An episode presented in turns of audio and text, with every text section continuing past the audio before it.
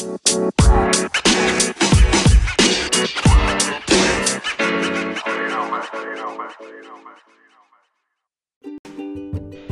tal? Muy buenos días, tardes o noches. Espero se la estén pasando de maravilla. Yo soy Carlos Martínez en un capítulo más de esto que se llama Nuestra Perspectiva. Pues yo, bueno, ahorita estaba pensando, no tenía que hacer. Y agarré de las pocas veces que agarro mi celular y estaba viendo una serie de notas y me salió sobre algo sobre la dependencia tecnológica, ¿no? Que ya cada vez mm, siento que no es tanto que no es tanto una decisión propia como individuos el depender de la tecnología, sino que por las circunstancias en las que estamos, nos estamos forzando o, sí, las circunstancias nos están forzando a depender más de la tecnología, sobre todo en este caso que estamos en pandemia que tendremos que mantener nuestra distancia y cuidarnos para no, para no contagiarnos. Está bien que nos ayuden para mantener un control de la enfermedad, pero también tiene su lado negativo como todo. Nos estamos, siento que estamos perdiendo un poco de humanidad o de la o de poder saber socializar en persona porque ya este he visto mucha gente ya que no sabe socializar en persona o, un ejemplo X, ¿no?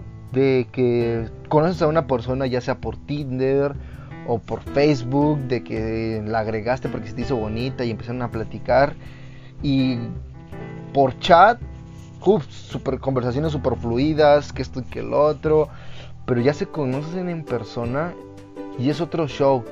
Digamos que esa gente no sabe ya ser, ser sociable con otras personas frente a frente. Eso era antes ya de la pandemia. Recuerdo cuando empezó las redes sociales. A lo mejor yo a mi, a mi generación no le tocó el auge el nacimiento de las redes sociales, pero sí le tocó el nacimiento de una red social que es ahorita ya es muy importante, muy influyente, que está presente sí o sí en Latinoamérica en el 90% de, de las familias, que es Facebook. Porque antes de Facebook a mí me tocó Metroflow, Hi-Fi, MySpace, Messenger, el Messenger ese que mandaba zumbiditos por si no te hacían caso y luego tu pinche pantalla estaba toda loca de tantos zumbidos. Esos. Recuerdo, ahorita me vino a la memoria que decía, no, por cada zumbido que mandas es un chino que muere. Ah, era muy de la secundaria. Suena tan viejo. Bueno, este. Y desde entonces, para mí, yo siento que en la secundaria era algo introvertido. Eh, las redes sociales para mí fueron poder conversar con la chava que me gustaba sin esos nervios de tener la frente y ver los ojos y tartamudear. Para mí fue wow, puedo hablar con ella y no tengo los nervios para esto, ¿saben? Y por mensajes y eso se facilitaba bastante. Yo ya empecé a ser un poco más extrovertido, creo que fue en la preparatoria. Y también fue un momento de caos en mi vida porque, bueno, no de caos, pero sí de relajo. Con mis amigos me salía, no sé, íbamos al centro, perdíamos tiempo un rato y realmente fue una muy bonita época y me ayudó a desarrollarme socialmente, o sea, a poder platicar con personas así frente a frente sin, sin tener tantos nervios, pero el plus siento que ya fue en la universidad. En la universidad tuve, digamos, la oportunidad de estar en un grupo social que se, se llama Visión Líder. Y en ellos, digamos que tenías que estar dando conferencias tú y te ayudaban a que afrontaras ese miedo de hablar en público, el miedo a poder socializar con personas totalmente desconocidas. Y para mí eso fue una gran herramienta, fue parte de lo que dije, güey, esto sí me gusta, me gusta, para mí fue como un logro, ¿saben? Del güey de ser un güey súper tímido, introvertido, a pasar a alguien que ya no le daba miedo hablar en público. Y bueno, para mí fue, wow, no, no sabía que yo podía hacer esto. Y ahora que cuando yo ya estaba desarrollándome bien, bien, así como que pase lo de la pandemia y tener que estar encerrado y no poder salir, para mí fue algo muy frustrante.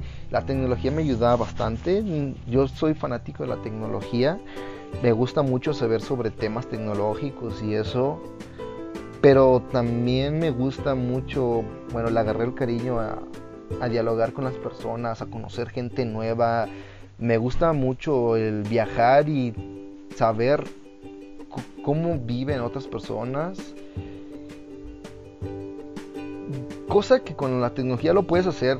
Puedes viajar, hay digamos programas de realidad aumentada en las que te metes debajo del, del océano e interactúas sin ningún peligro con tiburones y todo el relajo, puedes viajar a partes del mundo, pero no es lo mismo que ver los lugares que interactuar con las personas de esos lugares, ¿saben?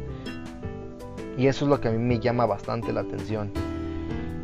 Y bueno, no sé ustedes qué es lo que qué es lo que les gusta, qué es lo que se les hace más cómodo. Ustedes también se sienten que con la pandemia se encerraron, ustedes eran de la gente que que no les afectó la pandemia, ustedes la pandemia fue ah, X. Yo todo me la pasaba encerrado. ¿Qué, ¿Qué, fueron ustedes? Eso, eso me gustaría saberlo. Bueno, eso es todo lo que quería hablar por el tema de hoy. Espero les haya entretenido o les haya hecho perder el tiempo escuchando un rato este pobre loco hablando de tonterías. Este es todo por el tema de hoy. Nos vemos. Hasta la próxima. Bye.